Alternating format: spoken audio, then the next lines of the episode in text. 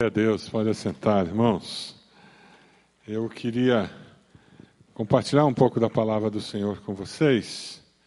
E eu queria dizer que quem, quem nunca ficou ansioso ou não tem problemas com preocupação, está dispensado, pode ir para casa. Ninguém? Então abre lá em Mateus 6. A gente tem o que conversar então. Abra sua Bíblia lá em Mateus 6. O meu desafio para você é que durante essa semana, todos os dias, você leia esse texto. Você acha que dá para fazer? Até quinta-feira que vem, todos os dias, você vai ler Mateus 6, de 25 a 34. Dá para colocar isso aí como um desafio para essa semana, até a próxima quinta? Uma maneira da gente estar tá absorvendo os valores, os princípios, os conceitos desse texto tão precioso. Eu queria falar um pouquinho hoje sobre ah, essa pergunta: você quer viver sem ansiedade? Você quer viver sem preocupação? Você quer experimentar aquela paz de Cristo que excede todo entendimento? Esse texto nos dá algumas dicas, alguns princípios muito preciosos com relação a isso, porque alguns de nós andamos pela vida carregando tudo que já nos aconteceu, e isso gera ansiedade. Outros carregam também tudo o que está acontecendo. Tudo que está em volta eu, eu absorvo como se fosse uma esponja. As coisas que acontecem comigo e que acontecem com os outros. E tem outros que ainda agregam mais uma situação. Eles agregam tudo o que eles esperam que venha a acontecer. São os futuristas. Então, além do passado, do presente, eles ainda conseguem absorver as dificuldades que certamente acontecerão no futuro. Sou familiar isso? Sou familiar com esses candidatos a presidente que nós temos, o Brasil vai quebrar, né? Conhece gente que está entrando numa crise existencial por causa disso. Você conversa com a pessoa, você sai da conversa com a pessoa tropeçando em rodapé, né? achando que rodapé é arranha-céu de tão para baixo que você sai da conversa com a pessoa. Porque a pessoa está completamente destruída. E em cima dessa dificuldade do ser humano para olhar a vida de uma maneira mais positiva, nós ainda temos um outro conceito cultural que muitos de nós absorvemos na nossa casa de origem. Para muitos de nós, viver a vida adulta é viver preocupado e ansioso. Para muitos de nós, ser adulto é ser uma pessoa preocupada e ansiosa. E quem não é preocupado e ansioso é um irresponsável. Já sacou isso? Eu tenho uma boa notícia para você. Ser adulto é ser responsável, não é ser preocupado. Olha para a pessoa do lado, bate no ombro e diz assim: relaxa. Relaxa. Ser adulto é ser responsável. Ser uma pessoa responsável não é ser uma pessoa preocupada. E eu tenho um conceito bíblico para passar para você. Preocupação é pecado. Porque na hora que eu, que eu cedo a preocupação, eu estou dizendo que Deus não vai cuidar de mim. Eu estou dizendo que Deus não vai dar conta do recado. É por isso que quando eu me preocupo, eu preciso pedir perdão a Deus. Eu preciso pedir que Deus me perdoe e mude a atitude do meu coração. Porque é só assim que eu de fato vou poder viver a vida cristã, sem ser controlado, paralisado pelo medo, pela ansiedade e pela preocupação. Percebe o que o diabo faz? Ele nos paralisa ele nos cega com a preocupação, com a ansiedade, aí a gente não consegue enxergar o mover de Deus, a gente não consegue enxergar o agir de Deus, a gente perde a capacidade de crer que, mesmo no meio daquela tormenta, tem um Deus que continua agindo. Eu perdi minha mãe recentemente. A minha mãe era uma mulher muito sábia. E uma das coisas que eu sempre ouvi minha mãe dizer quando ela aconselhava alguém, e ela vivia aconselhando as pessoas, e mesmo para nós, filhos, quando as coisas ficavam muito complicadas, o céu estava negro, sabe aquele céu de tempestade, nuvens negras, quando tudo está dando errado, a minha mãe costumava dizer, ela dizia assim: olha, não importa quão negras as nuvens estejam, nós temos sempre que nos lembrar que para lá das nuvens negras existe um céu azul e o sol continua brilhando. Não é verdade? Eu estou vendo tudo negro, mas para cima das nuvens negras, o que, que existe? Um céu azul. E o sol está brilhando a pino. E ela queria dizer com isso: o que está acontecendo aqui é passageiro. Dê uma olhadinha no versículo 25, 26, eu vou querer que a gente leia junto, por isso que eu coloquei na tela. Eu quero desafiar você a viver sem ansiedade, porque Deus suprirá todas as suas necessidades. É o que o texto nos diz. Vamos ler juntos? Portanto, eu lhes digo: não se preocupem com a sua própria vida, quanto ao que comer ou beber, nem com seu próprio corpo, quanto ao que vestir. Não é a vida mais importante que a comida e o corpo mais importante que a roupa? Não é verdade? Minha mãe foi sepultada há pouco tempo, duas semanas. E a minha esposa foi na casa dela e escolheu a melhor roupa que ela tinha para entregar para a funerária e eles a vestiram e ela foi sepultada com aquela melhor roupa. Ontem nós estávamos na casa dela. As cuidadoras que cuidaram dela com muito amor foram lá buscar as coisas que elas tinham na casa. E eu e meu irmão estávamos conversando e tomando as decisões junto com a minha esposa sobre o que, que nós íamos fazer com aquele armário cheio de roupa. Parecido com aquele armário que você tem na sua casa, cheio de roupa. E com toda a roupa de cama, roupa de banho, os cobertores. A minha mãe só pôde levar uma roupa com ela. O resto ficou. A vida é muito mais do que o que nós temos, não é verdade? O salmista no Salmo 139 diz que Deus nos criou no ventre da nossa mãe, nos teceu com todo o carinho que só Ele tem, e Ele tem planos e sonhos para nós. E o texto continua ali no versículo 26. Observem as aves do céu não semeiam, nem colhem, nem armazenam em celeiros, contudo, o Pai Celestial as alimenta. Não tem vocês muito mais valor do que elas?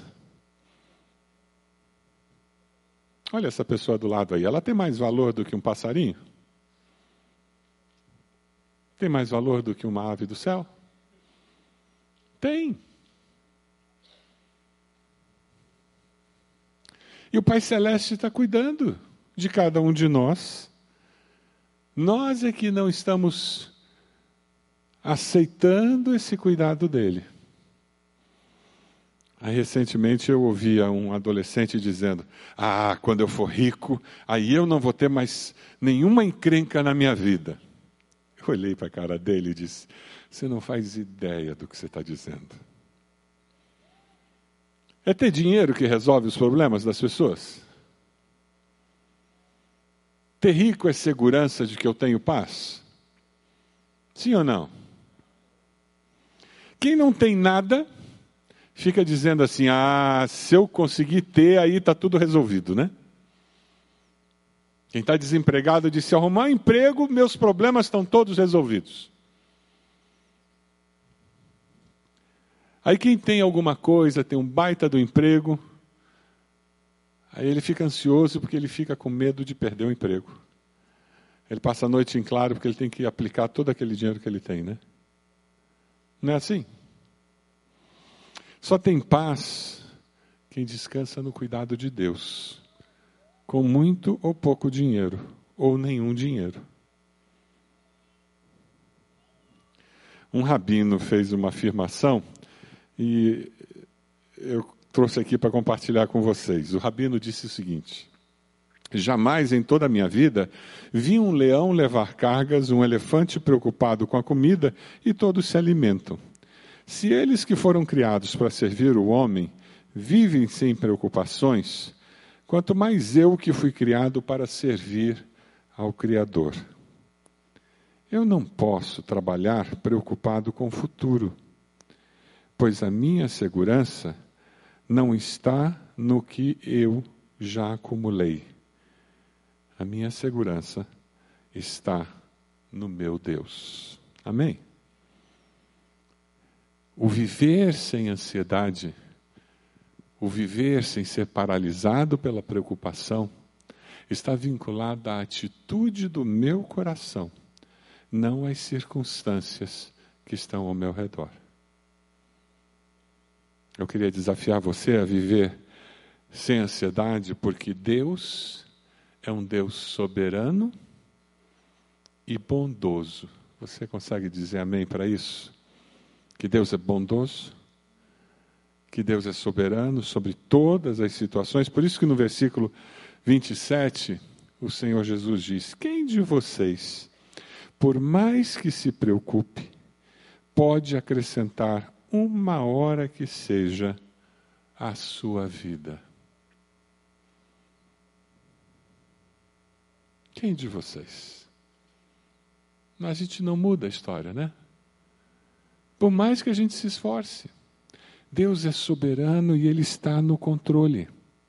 As minhas preocupações não conseguem alterar isso. Não é a minha preocupação, a minha ansiedade que vai mudar as circunstâncias. Pelo contrário, elas vão atrapalhar o processo em que Deus pode me usar para intervir nessa história. Vai embotar a minha capacidade de ouvir a voz de Deus sobre o que eu devo fazer, como eu devo fazer. Alguém disse com muita propriedade que nós devemos orar e não se preocupar, entregar para descansar. Orar e não se preocupar, entregar para descansar. Essa é a nossa segurança.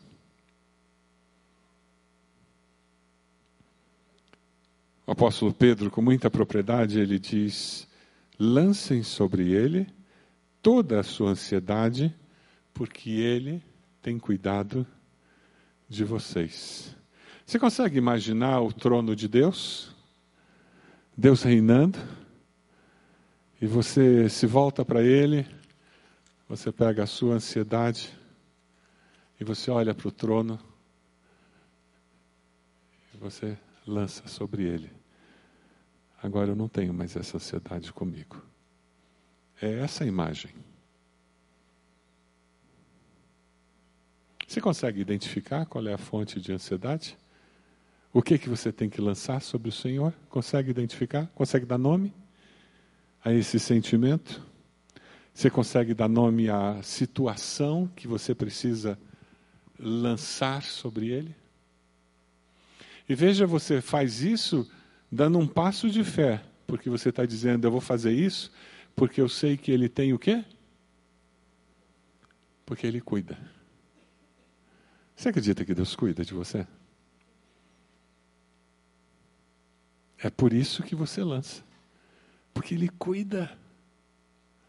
Ele se importa. Eu queria que a gente lesse Filipenses. E nós vamos ler devagar. Porque eu quero que esse texto vá penetrando na sua alma, no seu coração. E que você vá absorvendo o significado precioso desse texto. Deixe o Espírito ministrar o seu coração. Vamos ler devagar? Não andem ansiosos por coisa alguma, mas em tudo, pela oração e súplicas, e com ação de graças, apresentem seus pedidos a Deus. E a paz de Deus, que excede todo entendimento, guardará o coração e a mente de vocês em Cristo Jesus. Amém? Mas eu vou lá. Eu preciso decidir que eu não vou me acostumar a sentir essa dor. Eu fiz uma cirurgia de vesícula. E eu tirei a vesícula. Quando eu fui fazer os exames, eu já fiquei naquela máquina. Não sei se você já fez aquele exame naquela máquina horrorosa, que eles enfiam você num tubo. Aquele negócio é horrível, aquilo é tortura. E eu saí de lá com uma dor no meu ciático. Depois que você entra no Zenta, tudo fica complicado, né? No 40, 50, 60. E eu saí com uma dor no meu ciático esquisita. Fiz a cirurgia e passei quase uma semana sentado. Acabou com o meu ciático. E estou eu com dor no ciático, tomava um remédio, mas evitando tomar remédio para dor. E na minha cabeça é porque eu digo, não, se eu tomo muito remédio, meu corpo se acostuma a tomar muito remédio, fica viciado no remédio. Alguém já pensou assim? Eu tenho um irmão que é neurologista. Aí ele disse, mas por que você está sentindo dor, rapaz? Toma um remédio. Eu disse, não, eu estou evitando tomar muito remédio, porque daí na hora que eu precisar mesmo tomar um remédio, eu não vou. É, o remédio não vai fazer efeito. Ele olhou para mim e disse, para com isso, isso é besteira. Eu disse, não, faz sentido isso. Ele disse, não faz sentido. O que você está fazendo é ensinando o teu corpo a sentir dor. Você vai ficar com memória da dor no teu, no teu corpo. Teu corpo vai se acostumar a sentir dor. E isso é ruim. Eu nunca tinha pensado assim. Assim como você se acostuma a andar arcado, é ruim. Você se acostuma a ficar sentindo dor. Ele diz: não precisa. Isso é mito. Tem muito adulto por aí que se acostuma a viver preocupado se acostuma a viver ansioso porque acha que isso é ser um adulto responsável. Isso é mentira do diabo. Eu não preciso passar pela vida ansioso e preocupado, porque eu tenho um Pai celeste que cuida de mim. Amém? Versículos 28 a 30 diz: Por que vocês se preocupam com roupas? Vejam como crescem os lírios do campo, eles não trabalham nem tecem. Contudo, eu, eu lhes digo que nem Salomão, em todo o seu esplendor, vestiu-se como um deles. Se Deus veste assim a erva do campo, que hoje existe, amanhã lançada ao fogo, não vestirá muito mais a vocês, homens de pequena fé?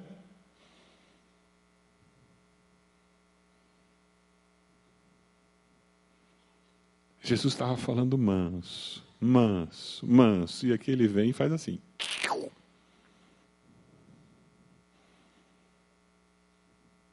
Dá para ser mais claro ou quer que desenhe?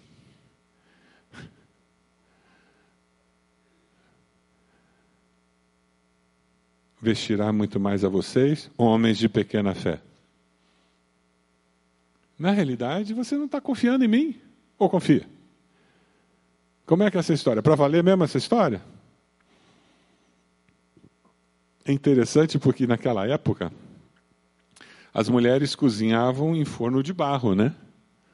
Aí as mulheres agradeçam a Deus pela vida que vocês têm, né? Faz favor. Micro-ondas, para com isso.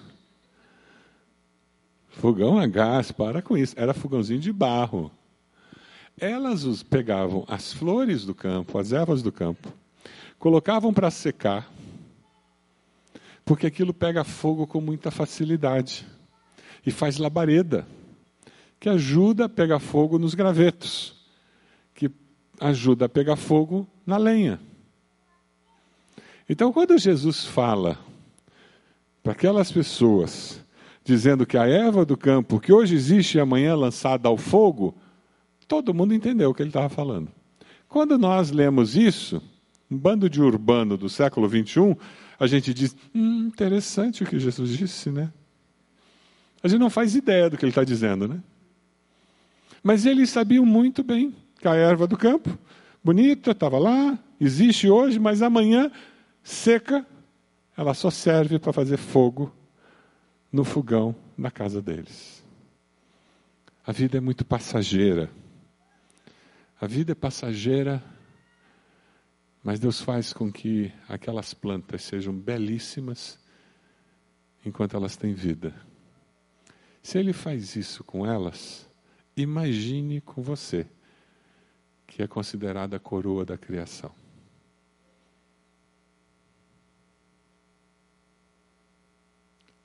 O que o diabo mais quer é que você passe pela vida achando que Deus não cuida de você, não zela, não tem interesse, não presta atenção nos detalhes da sua vida. O que o Espírito Santo de Deus mais deseja é que você viva com a segurança que não importa o que aconteça ou venha na minha direção, eu sei em quem tenho crido, porque Ele é poderoso. Quem sabe o resto? Para guardar o meu tesouro até o dia final. Como é que eu derroto essa ansiedade? Como é que eu me livro dessa preocupação? Pergunta para a pessoa do lado aí. Como é que eu faço isso? Como é que eu vivo desse jeito?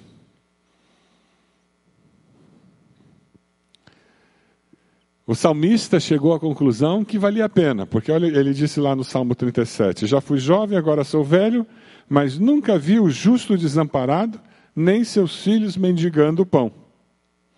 Com um Pai Celeste desse, duas dicas para nós nos transformarmos em pessoas que não cedem à ansiedade e não passam pela vida preocupados. A primeira dica: colocar o reino de Deus em primeiro lugar. Vamos ler juntos o versículo 33? Busquem, pois, em primeiro lugar, o reino de Deus e a sua justiça. O que que vai ser acrescentado? O quê? Mas quanto que vai ser acrescentado? Tudo aquilo que Deus falou que a gente precisava, que a gente necessitava, não vai ter uma Ferrari, eu garanto. Tá bom? Lamento. Não vai ser uma Ferrari, nem férias na Europa. Se você ler o texto, tudo que você precisa para viver vai ser acrescentado. Tudo que você precisa para ser uma pessoa contente com a vida com uma pessoa que vai olhar para a vida e dizer: vale a pena viver. Mas para isso você tem que colocar Deus em primeiro lugar. Lembra do que o salmista disse? Agrada-te do Senhor e Ele satisfará os desejos do teu coração. Por que, que Ele vai satisfazer os desejos do teu coração? Porque você, os desejos do teu coração vão estar afinados com o coração de Deus. Agora, quando o teu coração não está afinado com o coração de Deus, você não está buscando a Deus em primeiro lugar, Deus não vai satisfazer os desejos do teu coração. Concorda comigo? Busque a Deus em primeiro lugar. Coloque Ele como prioridade. Leia esse texto todos os dias, nos próximos sete dias, para que esses princípios possam se impregnar sua mente, influenciar a tua maneira de perceber a vida. Segunda dica. Essa é preciosa demais. Decida viver um dia de cada vez. Olha para a pessoa do lado e, diz para ela assim: para de viver hoje e amanhã ao mesmo dia. Viva um dia de cada vez. Nós vamos ler juntos. Jesus falou isso, não sou eu, não, hein? Versículo 34, vamos lá? Portanto, não se preocupem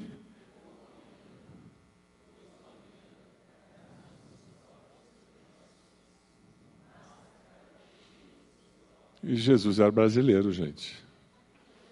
Jesus era brasileiro. Tinha lava-jato lá. Vamos ler de novo. Não, isso aí tem que ler de novo. Para com isso. Lê de novo. Vamos lá. Portanto, não se preocupem com amanhã, pois o amanhã trará suas próprias preocupações. Basta cada dia o seu próprio mal. Problemas, provações, crises testam a fibra da nossa alma. Encontre-os como amigos e verá que poderá sair de bom deles. De novo, um rabino que eu encontrei. Não se preocupe com os problemas do amanhã, porque você não sabe o que acontecerá hoje. Você sabe? Você sabe o que vai acontecer hoje quando você sair daqui? Quem tem certeza aí? Levanta a mão. Alguém aqui tem certeza que vai chegar em casa quando sair daqui? Absoluta. Não. A gente não sabe. Não é assim a vida? Ou a gente tem certeza de que Deus está no controle e isso me dá a paz e a tranquilidade, ou eu estou me enganando.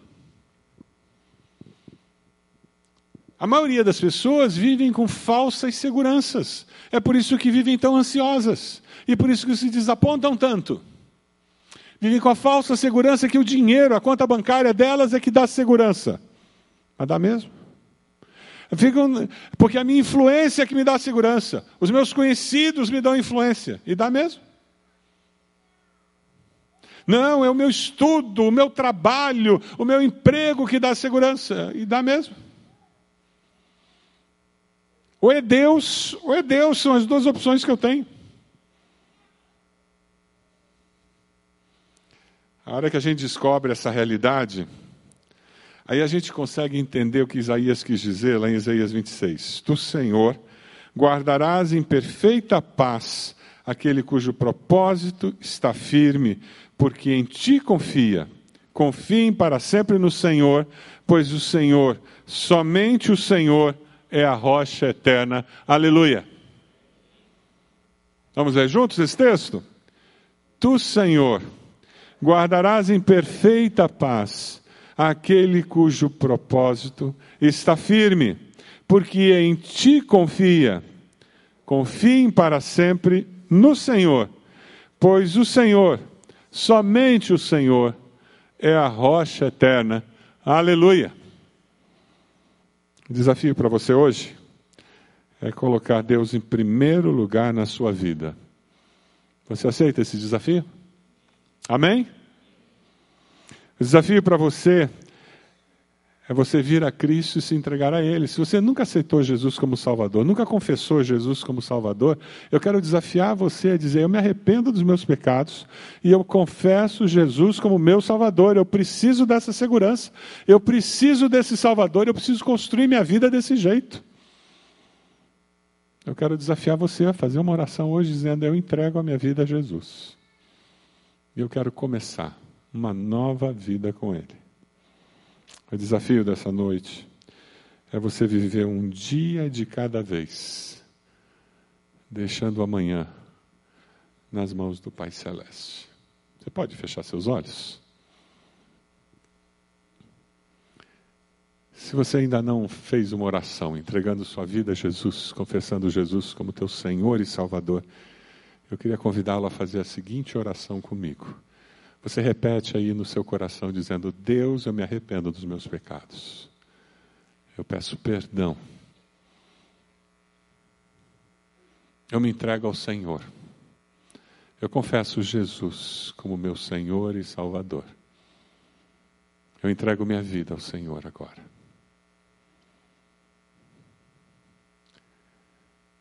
Eu quero seguir a Jesus encontrar descanso para minha alma. Sem as preocupações, sem as aflições de alma, eu quero ter paz na minha vida.